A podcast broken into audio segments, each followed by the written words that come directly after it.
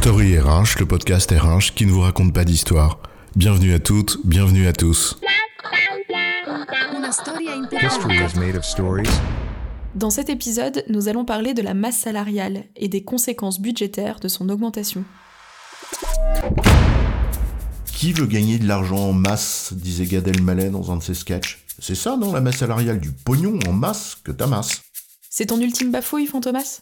Tu veux faire de la RH et la masse salariale, ça te parle pas plus que ça? J'en suis fumasse. T'as de quoi faire la grimace, t'as raison. La masse salariale, c'est une question de poids qu'on ne peut pas éluder. Dans certains secteurs d'activité, comme les services par exemple, ça peut représenter 80% de tes coûts, c'est te dire. Donc on s'y intéresse quand on fait de la RH. Et même quand on n'en fait pas d'ailleurs. Alors la masse salariale, c'est quoi l'histoire? Bon allez, on commence par un peu de physique. La masse, le poids, tout ça, tu te rappelles? La masse, c'est la quantité de matière d'un truc. Tu mesures ça avec des grammes, des kilogrammes, etc. Ah ouais, je me souviens.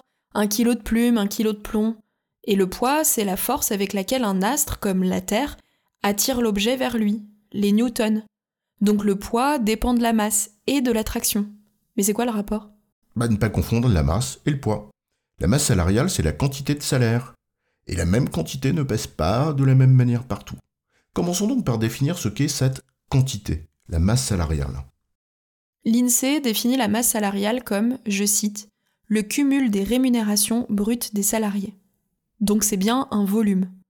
On va faire court et simple. En janvier, tu as gagné 10. En février, tu as gagné 10. En mars, tu as gagné 10. Top, top, top, top, tu vas pas me faire tous les mois où tu as gagné 10 jusqu'à la fin de l'année pour m'expliquer que la masse salariale, du coup, puisqu'on parle de coût, c'est 120. 12 fois 10. Oui, t'as raison, on a compris en effet. Le cumul des rémunérations brutes sur l'année. Cela pourrait évidemment poser plein de questions pour être très précis, mais on va en prendre que quelques-unes pour illustrer. La masse salariale brute inclut tous les éléments de salaire de la rémunération globale, soumis à charges sociales, donc y compris les primes, mais pas les charges patronales. Donc on pourrait se dire que les deux, avec ou sans les charges patronales, sont deux indicateurs intéressants. La masse salariale brute, non chargée ou chargée. L'un te parle au fond des salaires, l'autre se rapproche plus du coût de la main-d'œuvre. On peut aussi se poser la question de savoir qui cela couvre. À effectif constant ou pas, les salariés en CDI seulement, ou avec les CDD, les stagiaires Que fais-tu de l'intérim qui n'est pas de fait dedans, mais qui te parle aussi de ton coût de main-d'œuvre? On peut aussi avoir l'œil budgétaire pour projeter son évolution à venir. Bref, ce qui nous importe ici, c'est pas le détail de ce qu'il y a dedans ou pas, mais bien l'esprit. Or, l'esprit, en l'occurrence, ce sont deux choses. 1. La masse salariale, c'est une quantité, une masse, donc, en l'occurrence, celle de salaire sur l'année. Et deux, ce que tu mets dedans, précisément, dépend de l'angle d'analyse que tu veux avoir. Maintenant qu'on comprend ce que c'est, on va s'intéresser plus en détail à la perspective budgétaire, un exercice classique en RH. On a donc en 1 la masse, et en 2 son évolution, dont on aimerait anticiper évidemment les conséquences budgétaires, et c'est là où on parle de niveau, de masse et de report. On explique. On disait tout à l'heure que tous les mois de l'année N, tu as gagné 10. Donc la masse salariale de l'année N, c'est 12 fois 10, donc 120. Or, comme je suis très généreuse, à la fin de l'année, je te file 10% d'augmentation pour l'année prochaine, donc l'année N plus 1. Et du coup, il se passe quoi? Euh, il se passe que tous les DRH qui nous écoutent râlent en pensant à leur futur NAO en disant que 10% ça va pas bien la tête, non? Bon, non, sinon, il se passe deux choses. 1.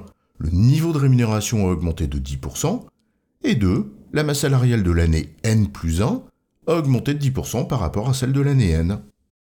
Bien vu, chef. D'un côté, 10 x 12, donc 120 pour l'année N, et 10 majoré de 10%, soit 11 x 12 pour l'année N plus 1, donc 132. 132 comparé à 120, c'est bien 10% d'augmentation en masse, CQFD. On vient là de distinguer deux natures d'augmentation à suivre. L'augmentation en niveau et l'augmentation en masse. D'un côté de combien le niveau augmente d'un mois à l'autre, et de l'autre de combien la masse sur l'année a augmenté. Et là, c'était 10% dans les deux cas. Mais imagine maintenant que la décision d'augmenter ton salaire fixe de 10% ait eu lieu au mois de juin de l'année N. Bah, il se passait quoi? Bah, L'augmentation en niveau, elle est toujours de 10%, puisque le niveau de la rémunération de juillet est monté de 10% par rapport à celui de juin. Il est passé de 10 à 11. Mais pour le coup, l'augmentation en masse sur l'année N ne sera pas la même, pour une raison simple. Cette augmentation en niveau de 10% en juin de l'année N a deux conséquences. D'abord sur l'année N, une conséquence sur la masse salariale pour 6 mois. Et ensuite, sur l'année N plus 1 pour 12 mois. C'est ce qu'on appelle l'effet de report. Les conséquences de ta décision se reportent sur l'année suivante aussi. En l'occurrence, ma décision d'augmentation de 10 à 11 en juin de l'année N a bien trois conséquences. 1.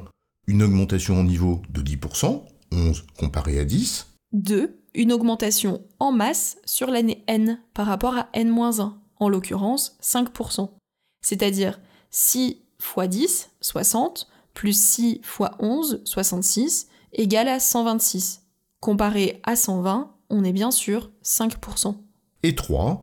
Un effet report de l'année N sur l'année N plus 1 qui sera de 12 fois 11 en année N plus 1, soit 132 comparé à 126, ce qui fait 4,76%.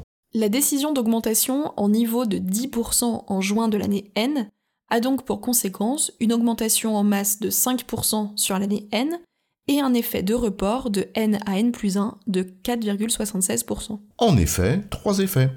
Le niveau, la masse et le report. Et évidemment, les trois sont liés. De manière simple d'ailleurs, si tu veux la formule, eh bien, l'effet report est égal à l'effet niveau divisé par l'effet de masse. En l'occurrence, dans notre exemple, l'effet report, c'est l'effet niveau, 10%.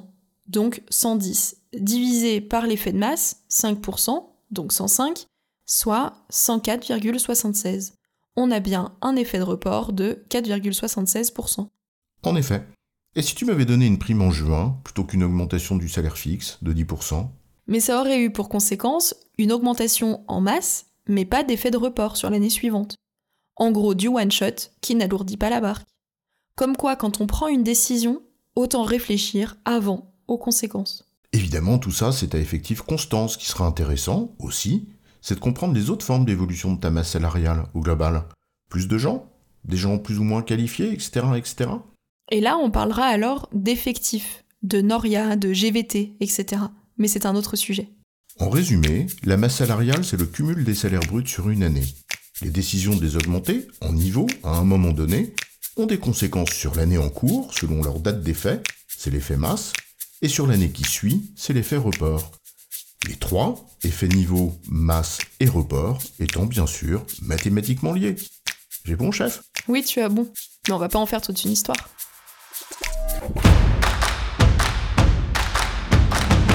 Story RH, le podcast RH qui ne vous raconte pas d'histoire. Retrouvez tous les épisodes sur storyrh.fr.